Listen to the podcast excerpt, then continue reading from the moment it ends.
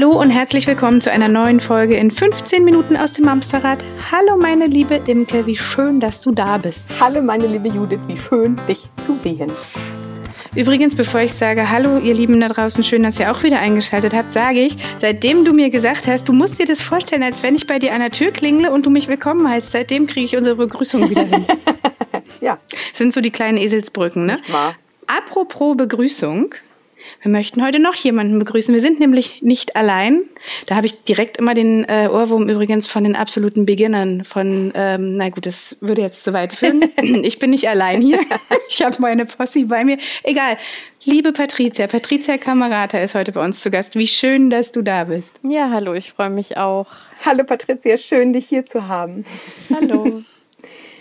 Genau, eigentlich ist es längst überfällig. Ich weiß auch ehrlich gesagt gar nicht, warum wir jetzt erst dazu kommen, uns mal zu unterhalten, also mal mitlaufen zu lassen, wenn wir uns zu unterhalten. mal mitlaufen lassen, wenn wir uns unterhalten. Ich brauche irgendwie heute einen Grammatikcoach, glaube ich. es ist halt Montag früh. Es hilft nichts, ne? da, da geht noch nicht so viel. Egal, was ich sagen will, ist schön, dass wir es endlich geschafft haben. Wir wollen äh, die verlängerte Viertelstunde heute nutzen, um nochmal das Thema Mental Load so ein bisschen aufzuarbeiten. Denn eigentlich ist das ja ein Thema, was uns rund um die Uhr jeden Tag begleitet. Nur bei ganz wenigen ist es schon so richtig sortiert. Und da dachten wir uns, Patricia, kannst du uns bestimmt unter die Arme greifen? Denn du hast ein Buch geschrieben dazu. Das ist jetzt schon anderthalb Jahre draußen. Ja. Ungefähr? Ja. Juni letztes Jahr. Guck mal, ich hätte es sogar im Frühjahr verortet. Die Mental Load Falle. Das heißt, genau, raus aus der Mental Load Falle. Willst du kurz sagen, wie es zu dem Buch kam und ähm, was genau drin steht, zusammenfassend? Ja, gerne. Also wie kam es dazu? Eigentlich wirklich ein Zufall, weil ich auf dem Female Future Force Day äh, 2019 ähm, ein Thema gesucht habe. Und da bin ich irgendwo über einen Artikel über Mental Load gestoßen, äh, gestolpert und habe gedacht, Mensch, da könnte man mal was drüber erzählen. Und das ist dann so krass gut angekommen, ähm, mhm. dass ich dachte, hui, das hat anscheinend irgendwie einen Nerv getroffen. Da habe ich ja auch drüber geblockt und dann hat sich eigentlich das ziemlich verbreitet, das Thema. Also, dass viele darüber gesprochen haben, so in meiner Blase und sich das gegenseitig beschrieben haben. Man versucht hat, quasi dem so ein bisschen auf die Spur zu kommen. Und dann hatte ich irgendwann das Gefühl, okay, jetzt wissen wir alle, was das ist. Aber was mhm. macht man denn bitte dagegen? Und das war das Bedürfnis, also aus dem ich heraus das Buch geschrieben habe, gar nicht so sehr darauf rumzureiten, wo kommt denn das eigentlich her, äh, sondern wirklich nach vorne zu gucken und zu sagen, wenn das da ist oder wenn wir auch wissen, dass es auf uns zukommt, was können wir denn tun? Und das ist mhm. auch eben der Schwerpunkt. Ich erinnere mich noch an den Blogpost, ähm, da hast du geschrieben, Du gehst jeden Morgen äh, aus dem, also kommst aus der U-Bahn, gehst, ich, ich habe es bildlich gesehen, weil das ist ja die Ecke, in der ich aufgewachsen bin, läufst durch den U-Bahn-Tunnel, gehst die Treppen hoch.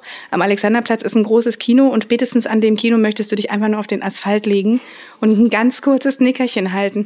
Und ich habe gedacht, ey, genau so, genau so geht's mir und danke, dass du diesem Phänomen überhaupt erstmal den Namen gegeben, beziehungsweise du hast ihn ja mitgebracht, glaube ich, ne? Genau, der ist, äh, also Mental Load richtig als Begriff. Lustigerweise, glaube ich, ist tatsächlich die englische Übersetzung von einem französischen Comic. Mhm. Ähm, und äh, das finde ich aber total passend. Ich werde ganz oft ja gefragt, Mensch, gibt es da keinen deutschen Begriff? Ich finde es schwierig. Ähm, also um das zu erklären, gibt es tolle Begriffe. Also zum Beispiel unsichtbare Elfenarbeit ähm, weil da ist auch ganz, ganz viel drinnen, äh, was Mental Load ausmacht, nämlich es sieht keiner, ja, ähm, mhm. und äh, es ist wahnsinnig kleinteilig, die Sachen sind immer einfach so gemacht und so weiter. Ähm, aber ich finde, in diesem englischen Begriff ist eben einmal dieses, dass es einfach im, im Kopf auch ganz viel stattfindet und Load im Sinne von Last halt, ne? also wieder auf die Schultern, auch das Bildliche. Ja, genau dass es einen halt wirklich Tag und Nacht irgendwie bedrückt, weil man mhm. so viele To-Dos auf der Liste hat, immer welche dazukommen, man irgendwie immer einen Plan hat und einen Plan B und dadurch aber auch quasi immer schneller in, in eurem Mamsterrad rennt. Ne? Ähm, ja, und das ja, es ist, glaube ich, wirklich für viele einfach ein ganz großes Thema. Also ich arbeite viel mit Mental Load bei mir in der Praxis, auch natürlich inspiriert äh, von deinem Buch und auch von dem Emma-Comic, das äh, habe ich auch bei mir liegen. Ähm, und ich erlebe bei vielen Müttern, oder ich habe dann auch vor allem, als es gerade rauskam, bei vielen Müttern erlebt, endlich hat das Ding einen Namen. Ja, es war genau so, oh, so. danke. Das ist ein bisschen wie mit Diagnosen. Ich habe mir das Gefühl, Deutschland ist ein Diagnosenland. Wir brauchen Diagnosen, um es irgendwo zuordnen zu können, weil wir halt im Gehirn diese Struktur brauchen. Es muss in irgendeine Schublade passen. Und endlich hat das Gefühl, was ich die ganze Zeit mit mir rumtrage, genau. hat endlich einen Namen und ich kann es irgendwie rausgeben. Es muss nicht mehr bei mir drinne sein. Es hat einen Namen. Hans-Peter. Mm, aber ich glaube, Entschuldigung, aber das ist, glaube ich, gar nicht so sehr, dass man die Schublade braucht, sondern das Letzte, was du gesagt hast, das Rausgeben. Das funktioniert halt im, also tatsächlich nur, wenn du wirklich ein Wort dafür hast. Also mit einem Partner darüber zu reden, dass es was Konkretes wird, was man vielleicht eben auch mhm. dann verhandeln kann. Dafür ist das Wort wahnsinnig wichtig. Ja. Ich glaube, es ist halt auch eine Erklärung erstmal. Also mir ging es persönlich so, ich wusste gar nicht, was da los ist. Weißt du, ich, ich hatte halt immer nur das Gefühl, ich reiche nicht aus. Mhm. Wieso schaffen das andere? Wieso schaffe ich das nicht? Wieso gelingt es mir nicht? das irgendwie alles organisiert zu kriegen und warum zur Hölle fühle ich mich auch noch so schlecht dabei?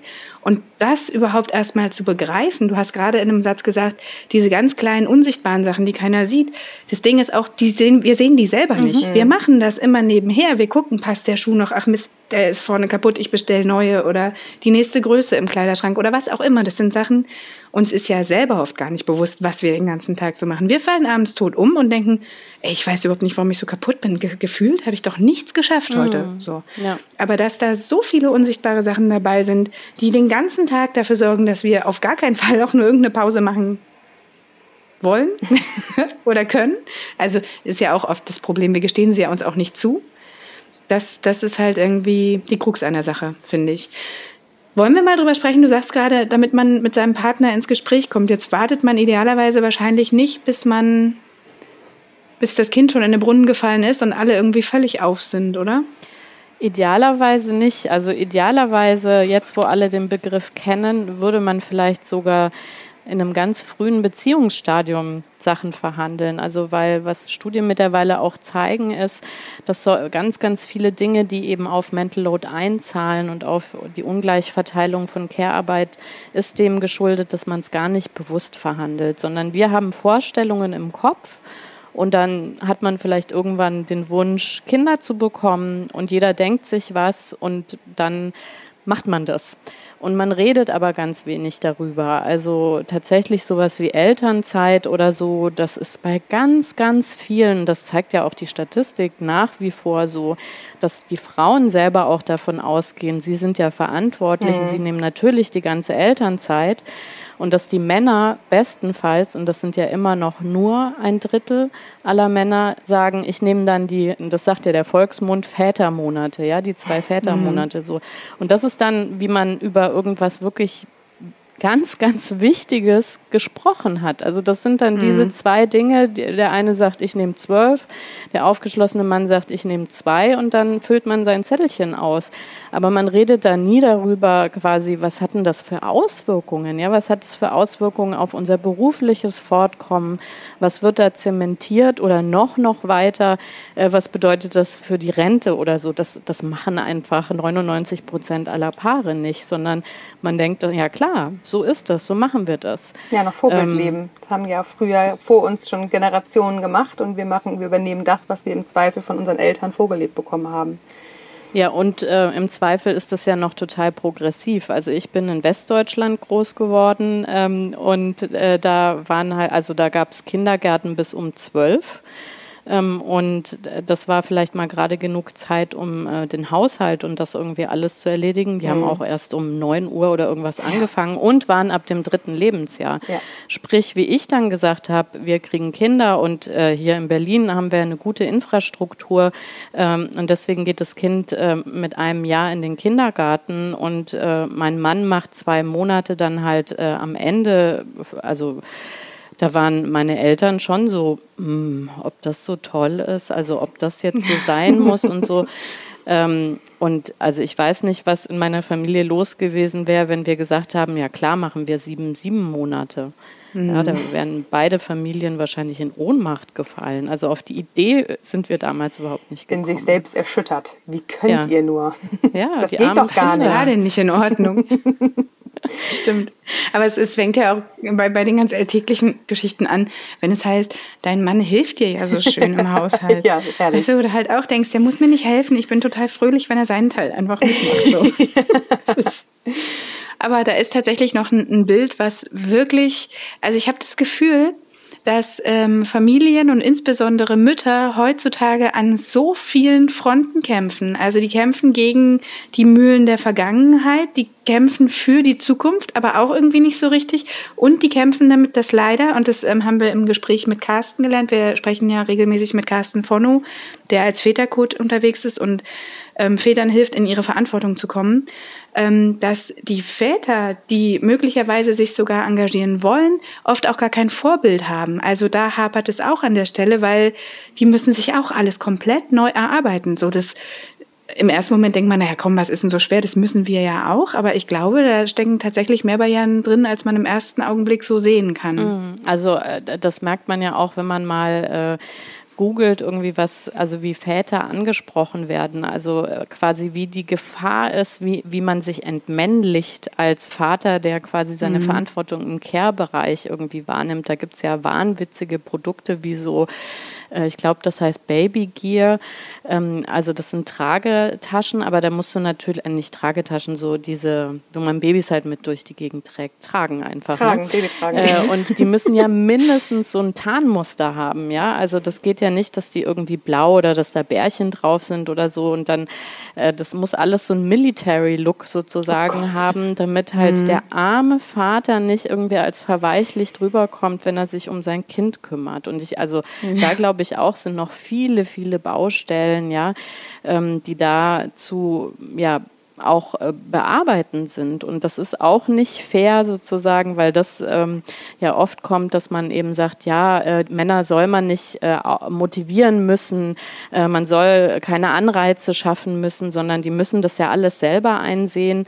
Ich glaube aber, dass sozusagen, wie man ähm, im Berufsleben sich Gedanken gemacht hat, wie kann man Frauen motivieren, in Anführungszeichen halt äh, im Job, mehr auch zu machen als eben eine Teilzeitstelle, dass halt die andere Seite einfach, also was da Frauenförderung ist, ist halt Männerförderung im Care-Bereich. Und auch wenn wir das gerne alle wollen, dass wir es von alleine schaffen, dass wir es von alleine einsehen, da spricht halt ganz viel Rahmenbedingungen dagegen. Und deswegen ist es also schon wichtig. Und da musste ich geistig auch erstmal hinkommen, weil ich finde es auch albern, wenn irgendwie ein Minister eine Pressemeldung rausbringt, weil er ist jetzt auch ein paar Jahre her, äh, mittwochs äh, sein Kind aus dem Kindergarten abholt. Ja? ähm, aber auf der anderen Seite muss man halt auch sehen, wir stecken beide Geschlechter eben in diesen Rollenbildern und da ist das schon ein Argument, ja, wenn du irgendwie einen Chef hast, der sagt, ja, das haben wir noch nie gehabt, dass hier jemand in Elternzeit geht und so dann ist es halt, glaube ich, wirklich auch schwierig, äh, auch die zwei Monate durchzusetzen. Und das ja. heißt nicht auf der anderen Seite, dass man, also dass nicht starke Argumente dafür sprechen, dass man das eben tatsächlich durchsetzen soll. Aber es ist halt wirklich oft nicht leicht. Und da so weit zu gehen, zu sagen, es ist selbstverständlich, dass man sieben Monate irgendwie macht, ich glaube, da äh, ist noch ein weiter Weg. Ja, dahin. da gehen wir noch ein paar Schritte. Auf jeden Fall, das glaube ich auch. Was noch dazu kommt, ist ja, dass diese zwei Monate zumindest in meiner Blase gefühlt eher gleichzeitig zu den letzten Monaten der Frau genommen werden, ähm, damit man nochmal einen schönen Urlaub machen kann. Ja. Das ist mega. Ich verstehe den Gedanken dahinter. Hey, wann hat man mal wieder zwei Monate am Stück die ganze Familie frei, kriegt irgendwie noch ein bisschen Geld dafür und kann nochmal reisen, so. Aber das ist ja überhaupt nicht der Sinn der Sache. Also wie soll man denn wissen, welche Verantwortung dahinter steckt, wenn man es nicht selber mal erlebt hat? Ja, ich habe auch oft äh, schon von Mamas gehört, dann macht der Papa die Kita-Eingewöhnung als die letzten zwei Monate. Also das Reisen habe ich schon tatsächlich lange nicht mehr mitbekommen, aber auch das gab es ja, eine gut, Zeit lang. Das war auch gerade Corona. Genau. Ne? Oh, stimmt. Daher kommt's. Jetzt machen jedenfalls die Väter auf die Kita-Eingewöhnung, was ich per se ja auch ganz toll finde. Aber dann beklagen sich häufig die Frauen, dann macht der Mann die Kita-Eingewöhnung, das ist alles ganz toll, aber abends kommt die Mama nach Hause Und es ist nichts gemacht, außer dass das Kind zur Kita eingewöhnt wurde. Das heißt, das Essen vom Frühstücken steht da noch rum. Ähm, es war nicht eingekauft, die Wäsche steht noch vor der Waschmaschine und ist noch nicht durchgewaschen. Das heißt, also sämtliche Arbeiten, die wir Frauen mal eben nebenbei dann gemacht haben, während das Kind in der Kita eingewöhnt wurde, wahrscheinlich, wurde da einfach nicht weiter gemacht. Das heißt, die Mama kam denn dann ja auch gerade frisch wieder aus ihrem Job, also die hat dann ja meistens auch gerade erst wieder richtig angefangen und darf dann zu Hause erstmal noch alles das machen, was sie sonst eigentlich im Laufe des Vormittags getan hätte, wenn sie noch in Elternzeit war. Und ähm, das wird zu Hause tatsächlich einfach nicht gesehen, dass da ja auch nicht nur dann der Job Kita-Eingewöhnung ist, sondern auch der Job vielleicht zu Hause auch das zu tun, was sonst die Mama gemacht hat. Ist das vielleicht der Knackpunkt aber? Ist das vielleicht der Punkt, an dem man irgendwie das eben nicht noch nebenher weitermachen muss und äh, vor sich hin meckernd doch die Waschmaschine stopfen? Ja, in meiner Wahrnehmung ja, tatsächlich dann, spätestens da darf es zu Gesprächen führen. Dass es dann tatsächlich nicht nochmal äh, explizit äh, angesprochen werden muss. Es muss vorher tatsächlich ein Plan geschmiedet werden. Kita-Eingewöhnung plus das, was zu Hause anfällt. Aber was fällt denn zu Hause an? Dieses Unsichtbare erstmal sichtbar machen. Was mache ich denn nebenbei, wenn du sonst arbeiten warst? Ähm, was nebenher einfach so mitgelaufen ist und die frische Wäsche lag wieder im Schrank oder das Essen war wieder gekocht oder der Kühlschrank ist gefüllt. Äh, dass man darüber tatsächlich einmal mit dem Partner sprechen darf, dass Kita-Eingewöhnung zwei Monate Papazeit oder Elternzeit nicht nur Kita-Eingewöhnung ist, sondern nebenbei mhm. zu Hause auch noch ganz viele andere Sachen mit anfallen, die die Mama dann wahrscheinlich einfach auch abends nicht noch machen möchte, wenn sie halt auch vom Job kommt. Ja, das wäre auch eine gute Gelegenheit, sich diese, diese Routinen einfach auch anzugewöhnen, ne? also so darüber zu sprechen, weil was man ja dann nicht möchte, ist einfach ein Rollenwechsel, also im Sinne von traditionelle mhm. Rollen. Also auch die, die Mutter soll dann nicht irgendwie um 19 Uhr nach der Arbeit nach Hause kommen und dann durch die Wohnung gucken und sagen, hey, Schatzi. Du warst doch den ganzen Tag zu Hause, das, du hast also, ja gar nichts gemacht heute genau. eigentlich. das, das hilft natürlich auch nicht, aber ähm, das wäre halt ein guter Zeitpunkt, wie du gesagt hast, wirklich einfach diese Fülle zu besprechen, diese unsichtbaren Sachen zu besprechen und auch zu sagen, ne, dass wir müssen gucken, wie wir das irgendwie gucken, dass wir das gut untereinander aufteilen. Und das bleibt mein Haushalt, auch wenn ich jetzt wieder arbeiten gehe. Und natürlich trage ich auch was dazu bei, aber ähm, wir müssen eben mal also am besten alles mal in einen Topf werfen und mhm. gucken, wie, wie kriegen wir das irgendwie bewältigt und wo sind vielleicht auch Punkte, wo man ein bisschen nachsichtiger beispielsweise sein kann. Ne? Gerade wenn wir von Kita-Eingewöhnung sprechen. Ähm, dann ist es vielleicht gar nicht so nötig, dass jeden Tag äh, der Boden krümelfrei ist oder keine Ahnung immer aufwendig gekocht wird oder sowas, ja, weil das ja einfach eine viel betreuungsintensivere Zeit ist, als wenn die Kinder schon so ein bisschen Schulalter sind, schon warmes Essen in der Schule hatten etc. Also dass man auch über solche Dinge spricht, nicht einfach so weitermachen, wie das eben war, wie man ohne Kinder macht. Gerade mhm. eben der Bruch ist ja beim ersten Kind so groß, sondern auch zu sagen, was ist denn für uns gut genug jetzt in dieser Zeit, in der äh, wir so viele Aufgaben auch zu bewältigen haben, wie den Jobeinstieg, ähm, wie die Kita-Eingewöhnung, ähm, wie das Neuaufbauen von Kompetenzen auf beiden Seiten ja und unseren Alltag ganz neu auch zu organisieren. Das kann gar nicht so weitergehen, wie das vorher war. Aber viele sprechen eben nicht darüber. Da ist mir noch ein Satz aus deinem Buch ganz doll im Kopf geblieben, weil ich damit tatsächlich auch sehr viel in meiner Praxis mittlerweile arbeite, weil ich das so spannend fand. Wenn man dann wirklich alles in einen Topf schmeißt und jetzt mal weg von der Kita-Eingewöhnung, beide arbeiten, Kinder sind tagsüber in der Betreuung, wo auch immer die sein mag und man definiert für sich, es ist nicht nur mein Haushalt, es ist unser Haushalt. Jeder hat hier seine To-Dos und jeder macht seins. Und ähm, jetzt beisp beispielsweise Klischee, das war bei uns damals so, ähm, hier übernimmt der andere Part Betten beziehen. Komplett. In der eigenen Verantwortung. Ich will damit nichts zu tun haben. Ich will auch nicht gucken, wann die bezogen wird und wie. Das ist komplett wirklich sein. So jetzt ähm, war es dann tatsächlich so, dass meine Definition von wann müssen denn solche Betten gewechselt werden, nicht unbedingt mit dem Partner einhergingen. Das heißt, und das ist mir aus deinem Buch nämlich in Erinnerung geblieben, geblieben Standards definieren. Dass man tatsächlich ähm, sich gemeinsam überlegt, okay, was kann wer wie übernehmen, aber dann nicht einfach nach dem, also dass die, gerade die Hygienebedürfnisse nach Sauberkeit, nach Ordnung, da klaffen ja oft zwei Welten komplett auseinander. Das sind ja wirklich zwei ganz unterschiedliche Empfindungen. Was ist dreckig und was ist wirklich nicht nur dreckig, sondern wirklich schon eklig. Ähm, dass man, wenn man gewisse Parts übergibt, dass man dann auch nicht einfach sagt, okay, du machst die Betten und äh, alle sechs Monate kriegen wir jetzt mal frische Bettwäsche, sondern dass man da den Standard definiert, zu sagen, pass mal auf, im Sommer, wir schwitzen alle mehr. Nach zwei Wochen sollte das schon mal bezogen sein, weil ansonsten wird es auch tatsächlich muffelig und eklig. Mhm. Und diese Standards finde ich tatsächlich, das ist wie eine Job-Einarbeitung. Ne? Man fängt ja auch irgendwo einen Job an und äh, man kriegt ja auch nicht einfach hier, so jetzt bist du dann da die Teamassistentin und jetzt machst du mal. Du kriegst ja auch irgendwie einen Rahmen vorgegeben, was du in diesem Job zu tun hast. Und ähm, das, diese Standards definieren ist mir von dir sehr hängen geblieben, weil ich das unfassbar sympathisch fand. Ja, aber da, ist, da liegt übrigens auch eine Falle. Ne? Also ähm, ich, ich plädiere ja sehr dafür, also genau über sowas, also über Zielzustände zu sprechen, aber eben auch nicht zu detailliert. Also dass man dann eben nicht ähm, gar keinen eigenen Gestaltungsraum mehr gibt, sondern dass man sagt, okay, nur sowas Einfaches, wie du gerade gesagt hast, Sommer alle zwei Wochen spätestens, Punkt. Und wenn das Kind irgendwie mal reingebrochen hat, dann vielleicht auch nicht sofort. nicht nur. Ähm, da wären wir dann bei eklig. Ja, aber, ähm, aber dass man eben nee, nicht. Die zwei sagt, Wochen sind noch nicht um, das geht noch.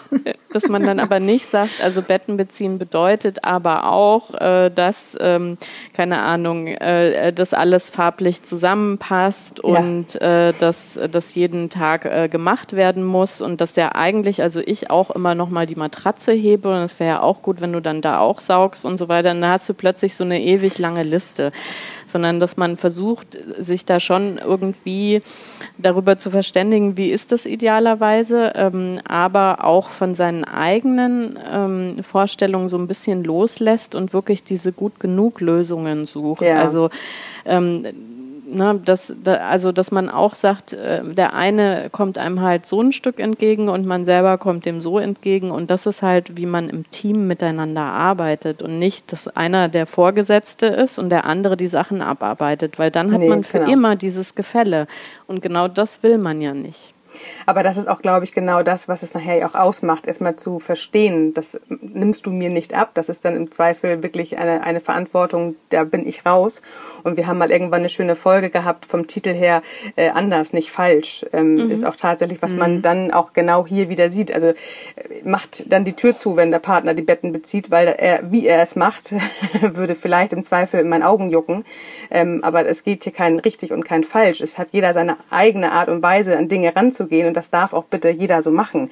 Das finde ich tatsächlich, es passt auf alles, was ja zu Hause ist. Also, also wir brauchen ja die Unterschiedlichkeit. Und wir brauchen ja. auch die Freiheit, dass jeder in seinem eigenen Bereich da bitte seine eigene Entscheidung treffen darf. Und ich glaube, das ist tatsächlich auch oft die Herausforderung. Darüber haben wir auch mit Carsten schon relativ häufig gesprochen dass uns das manchmal ganz nervös macht, uns Mamas, wenn wir so lange einen Job bei uns im Haushalt immer wieder gemacht haben und wir haben es bis aufs Letzte studiert und wir wissen ganz genau, was da für Unwägbarkeiten eventuell passieren können und wir komplett alles beeinflussen wollen und kontrollieren wollen und nicht loslassen in letzter Instanz. Denn so wie du sagst, Patricia, da bleibt es im Zweifel in der Verantwortung doch wieder bei mir und mhm. ich kann es halt nicht in voller Bandbreite abgeben und ich halte danach wie ein Chef bei einem Angestellten und genau das ist die Falle, glaube ich, die sich da tatsächlich aufmacht. Ja, wobei ich schon auch wichtig finde, ne, dass man darüber spricht, wenn man sich besonders schwer tut, warum das so ist. Mhm. Also das hast du ja jetzt gerade ein bisschen auch angedeutet, das ist ja manchmal auch wirklich die Erfahrung, die einen sagen lässt, ich habe das jetzt dreimal schon probiert und meine Erfahrung ist, wenn man es nicht so und so macht, passiert Folgendes. Und das macht mich eben verspannt. Also das sind ja auch manchmal so Kleinigkeiten. Jetzt war ja gerade Sommerurlaub beispielsweise, ne, beim Packen dass man sagt, ja gut, äh, dann lässt man den Mann irgendwie mal packen.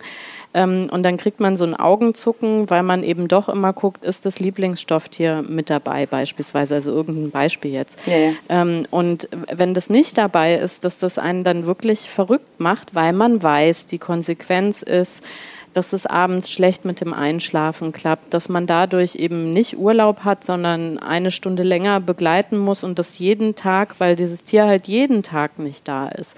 Also, dass man über solche Sachen auch spricht, dass man sagt, mhm. ob das grüne T-Shirt oder das blaue T-Shirt dabei ist, das ist Wurst. Oder ob wir zwei oder drei mitnehmen, da waschen wir halt zwischendrin. Aber ich glaube, dass wenn man sehr lange für diesen ganzen Prozess verantwortlich war, dass es da schon so ähm, ja, neuralgische Punkte gibt, wo man eben eben genau dieses Loslassen, ne, da wird ja oft leichtfertig gesagt, jetzt mach dich da mal locker. Ähm, und wenn man genau sich da eben schwer tut, darüber zu sprechen, warum tue ich mich so schwer damit? Warum ist mir das so wichtig, dass wir darüber eventuell sogar in Streit geraten? Äh, und man streitet dann über die Sache, statt über das dahinterliegende Bedürfnis und die Erfahrung zu sprechen. Und da, glaube ich, würden in den allermeisten Fällen die Männer nicht sagen, äh, das habe ich jetzt gehört, aber das ist mir trotzdem egal, sondern im Gegenteil dann so, Mensch, jetzt verstehe ich, warum das für dich so wahnsinnig wichtig ist, keine Ahnung, wo der Fiebersaft so steht. Machst. Oder ja, dass ja. man das Stofftier mitnimmt oder dass immer Maiswaffeln da sind, weil das Kind halt einen Nervenzusammenbruch kriegt, wenn man das vom Kindergarten abholt. Und es hat zwar gerade gegessen, aber ohne diese Maiswaffeln ist der Nachmittag hin. Und solche Erfahrungswerte gibt es. Und das wäre halt schön natürlich, wenn jemand neu reinkommt, ähm, dass er Spielräume hat, aber auch versteht, was sind denn die Dinge, genau. ähm, die, die trotzdem wichtig sind. Und dann kann sich immer noch zeigen, übrigens, dass es aber bei dem Partner gar nicht wichtig ist. Mhm. Also Stimmt, damit das muss hast man du in deinem auch Buch rechnen. auch geschrieben. Das fand ich auch tatsächlich ganz spannend. Da hast du noch gesagt mit diesem Gespräch, dass man dann auch durchaus ein Update-Gespräch darüber führt äh, und dass wenn man mal an jemanden oder was, dass, dass jemand was übernommen hat und dass bei dem tatsächlich einfach nicht gepasst hat auf ganz vielen Flächen, dass man darüber durchaus auch wieder reden darf und dass nichts in Stein gemeißelt ist, sondern man auch als Paar da sehr flexibel sein darf, um zu schauen, ey, was war denn da, was ist denn da so schwer gefallen und vielleicht ist es dann bei dir vielleicht doch nicht so gut platziert. Dazu hattest ja. du auch ganz schön was in deinem Buch. Aber wisst, wisst ihr, was mir gerade noch auffällt, ist, das klingt halt immer in der Theorie alles so, so gut. So, also ich, ich weißt du, man hört es und denkt, ah geil, das machen wir jetzt ja auch so. Ich rede jetzt mit meinem Partner und dann teilen wir das auf und dann ist es so. So funktioniert es ja nicht. Mhm. Also ich glaube, Patricia, das sagst du auch in deinem Buch. Das, das leiten wir eigentlich jeden Satz ein. In deinem Buch sagst du, na gut, wie, wie dem auch sei. Das ist ja was, das muss sich ja über einen Zeitraum entwickeln. Also was etwas, was wir so viele Jahre selbst gemacht haben und auch von unseren Müttern im Zweifel so mitbekommen haben, lässt sich ja nicht mit zwei Gesprächen aus der Welt räumen. Das funktioniert vielleicht für kleine Teilbereiche, aber man ist ja auch nicht davor gefeit, dass das vielleicht wieder einen Schritt zurück macht, weil sich im Stress doch wieder die gewohnten Abläufe einschleichen. Also ich glaube, es ist halt was, wenn man sich bewusst wird, dass irgendwas in der Familie nicht so läuft, dass alle Partner zufrieden sind oder Partnerinnen, dann ähm, darf man sich sehr gerne hinsetzen und gemeinsam überlegen, okay, was ist denn eigentlich alles zu tun? Wie können wir das denn aufteilen? Wie können wir es denn regeln? Dabei ist ja auch nicht wichtig, dass jeder genau die Hälfte aller Räder im Haushalt wechselt und genau die Hälfte aller Glühbirnen austauscht, ja. so, sondern dass man irgendwie eine Ebene findet, ähm, die gut für alle ist so. Und dann ist das doch ein Prozess, der sich gerne auch über mehrere Monate oder Jahre hinziehen kann, bis man an einem Punkt ist, wo man sagt, jetzt ist richtig gut bei uns, oder? Auf jeden Fall. Also ich habe solche Punkte immer noch. Also ich weiß gar nicht, wie viele Jahre ich jetzt äh, geschieden bin und auch andere Erfahrungen mit meinem neuen Partner äh, gemacht habe. Ähm, aber wo ich eben genau wie du sagst, also in, in solche Verhaltensmuster auch äh, zurückfalle. Und wir haben einfach miteinander ausgemacht, dass wir uns auf eine bestimmte Art und Weise angucken. wenn das der Fall ist. Und dann weiß ich schon Bescheid, irgendwie so, oh weia, jetzt habe ich hier wieder meinen Panzermodus, wo ich irgendwie durch den Alltag äh, panzere und irgendwie denke, so jetzt, ich weiß ja, wie es geht und dann hier alle hinter mir. Mhm. Und, und das ist, äh, ja, es ist äh, lustig, wenn man so ähm, drüber spricht, aber in dem Moment ist es natürlich gar nicht lustig, ja, weil es ist ganz, ganz schwer, äh, die, diese Erfahrungen auch ähm, zu überschreiben sozusagen und wirklich darauf zu vertrauen, ähm, dass das alles funktioniert. Und was uns total hilft oder gerade am Anfang, wenn man Sachen ändern will, war ähm, sich zu sagen, wir nehmen uns einmal im Monat ähm, wirklich einen Abend richtig im Kalender frei, wo wir sagen, wir sprechen mal über all diese Dinge. Also wir, wir, ne, was man im Alltag sich immer so zuruft irgendwie und was man dann ähm, miteinander besprochen hat, da wirklich drüber zu sprechen, in einer entspannten Atmosphäre, auch diesen Ort zu haben, dass man dann im Eifer des Gefechts ne, manchmal auch ein bisschen was vertagen kann, dass man eigentlich jetzt denkt, ich würde jetzt gleich platzen und rumschreien, aber mache ich nicht, weil in einer Woche reden wir da ganz geordnet irgendwie drüber und da mache ich mir jetzt eine Notiz, dass ich genau das Thema gerne mal ansprechen möchte. Und dass man dann darüber spricht, einfach, ne, wie ist denn das gelaufen, wie hat das geklappt, wie habe ich mich damit gefühlt, wie hat mein Partner sich sich mit einer neuen Aufgabe gefühlt. Und da zeigt sich ganz, ganz schnell, dass eben auch die kleinen Sachen helfen, weil du eben so lustig gesagt hast, ne, mit so 50 Prozent aller Glühbirnen tauschen. Ähm, das wird mir ja oft so unterstellt, als wenn das nur gut ist, wenn es 50-50 ist. Das ist totaler mhm. Unsinn. Das ist dann gut, wenn das für beide passt. Und zwar auch immer noch so ein bisschen mit Blick auf die Zukunft, ne, dass man sich darüber auch Gedanken macht. Aber wenn das passt, musst du nicht irgendwie Sachen auf Biegen und Brechen ändern, weil das jetzt die moderne Auffassung von Beziehung ist oder so, ja. Aber auf der anderen Seite ist es eben ähm, auch deswegen so gut, dass man dann halt sieht, manchmal hilft es auch so kleine Sachen loszuwerden. Und wenn die dann gut klappen, dann ist es schon die totale Erleichterung. Und es gibt auch ganz viele mhm. Studien, die zum Beispiel zeigen, Wertschätzung. Also wenn dieses Unsichtbare plötzlich gesehen wird, weil man drüber geredet hat, dann geht es gar nicht so sehr darum, dass der Partner jetzt viel, viel mehr macht, sondern dass er einfach auch mal sieht, was man alles macht. Ja, super. Mega, genau das. Echt, genau das. Ich, das nimmt irgendwie auch schon ganz viel Wind aus den Segeln, finde ich. Beiden auch. Also für denjenigen, der es gemacht hat, ist es natürlich toll, wenn das gesehen wird, aber auch für denjenigen, der, der es wertschätzt, ist es ja irgendwie cool zu sagen, ich sehe, was du hier leistest. So. Ja. ja. Und einfach immer nach wie vor miteinander im Gespräch bleiben. Es passiert auch hier nicht. Aber das ist auch, ne? ich, nee, aber ich, also auch das ist wieder so ein Punkt, finde ich der klingt einfach so plausibel und so einleuchtend. Na klar, macht ihr wirklich einen festen Termin im Kalender und sprecht miteinander oder auch in der Woche über die Sachen, die in der nächsten Woche ähm, anliegen. Aber auch da sehe ich wieder ein, eine Barriere oder eine Hürde, weil dieses, wir setzen uns hin und sprechen wirklich mal ist gefühlt gar nicht so leicht, weil, weil wir im Alltag immer aneinander vorbeirennen und uns zurufen, ähm, machst du jetzt die Brotdose, ich suche eine Hose aus dem Wäschesack raus, so. Ähm, aber man, also wirklich miteinander reden, dann sitzt man am Tisch abends, ist irgendwie kaputt und auch, was sollen wir denn jetzt noch reden? Oh, müssen wir jetzt wirklich, wollen wir nicht einfach einen Fernseher anmachen? Weißt du, das ist ja auch so. Also, da erstmal hinzukommen und zu merken, das ist wirklich verdammt hilfreich, ist auch nicht so leicht, finde ich. Ja, also da definitiv. muss man sich irgendwie erstmal so einen, so einen Schubs geben. Genau, und da gibt es das schöne Wort Verantwortungsdiffusion, nämlich wenn man das einmal vereinbart hat, dann ist total gut, genau diese eine erste Aufgabe äh, jemanden zu geben, der vielleicht noch nicht so viel gemacht hat. Also sprich, kann ich ja sagen, einfach dem Partner zu sagen, du übernimmst diesen Prozess, daran zu erinnern, dass wir einmal im Monat das eigentlich machen wollten. Und dann ähm, wirklich zu sagen, ne, so ich habe so viel Mental Load, das kann ich mir jetzt nicht auch noch aufnehmen, aber wir wollen ja was dran arbeiten. Deswegen möchte ich gerne, dass du quasi dafür sorgst, dass wir diesen Termin geblockt haben. Und das haben wir auch so gemacht am Anfang und mit dem Effekt, genau wie du gesagt hast, dass ganz oft an dem Sonntag ich so kaputt von der Woche war, mhm. ähm, dass mein Partner die gesagt hat, schon so bevorsteht. Ja, wir, genau, wir, wir wollten ja eigentlich darüber sprechen und ich gesagt habe, du, ey, also ja, aber heute schaffe ich das nicht. Und dann ist es seine Aufgabe gewesen, das aber wieder auf die, also quasi auf den Tisch zu bringen und zu sagen, du, eigentlich wollten wir ja am Sonntag, wann finden wir denn einen neuen Termin? So. Mhm. Und das hat nicht äh, geklappt am Anfang, dass man wirklich einmal im Monat das Fest hatte, aber es ist einfach auch schon mehr, wenn du es überhaupt einmal geschafft hast und dann im übernächsten Monat nochmal oder irgendwann mittendrin dir das einfällt und das hat sich gerade ergeben, dass irgendwie die Kinder ähm, keine Ahnung, auf Klassenfahrt sind oder so, der seltene Fall, dass zwei Kinder, naja, aber also irgendeine Situation ähm, und dass man das dann einfach auf dem Schirm hat und sagt, hey, jetzt, jetzt schnell, jetzt müssen, also, ne, ähm, mhm. und das ist total hilfreich. Also ich glaube, man darf sich gerade am Anfang nicht so verrückt machen, dass man sagt, die Regel ist aber, und wenn wir das nicht so schaffen, dann äh, bringt das alles nichts, das ist ja Quatsch, sondern einfach zu sagen, wir nehmen uns das vor, einer ist jetzt dafür verantwortlich, das nachzuhalten. Und wenn es jedes zweite Mal klappt, haben wir auch was gewonnen.